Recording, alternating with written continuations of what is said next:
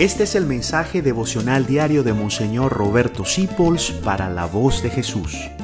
Queremos que la sangre de Cristo no se derrame en vano.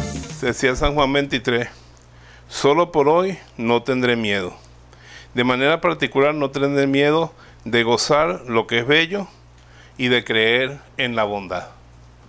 Creer en la bondad.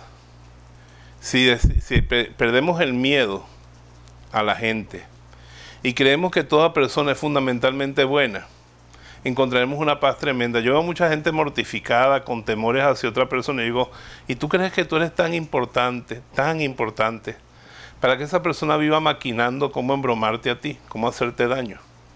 Esto es un fruto de la humildad. No tener miedo, al menos por hoy, propóntelo, por hoy no tendré miedo, y voy a creer en la belleza y en la bondad que hay en toda persona que se me cruce tú verás que si tú crees en la verdad y la belleza, la bondad de los demás, la vas a descubrir de verdad. Pero si tú estás de primeras, con temores, y pensando que los demás son malos o tienen algo contra ti, feliz amargura, feliz amargura la que te estás ganando en la vida. Te bendigo en el nombre del Padre, del Hijo y del Espíritu Santo. Amén. Gracias por dejarnos acompañarte.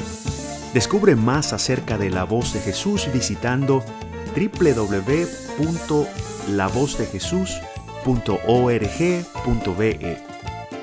Dios te bendiga rica y abundantemente.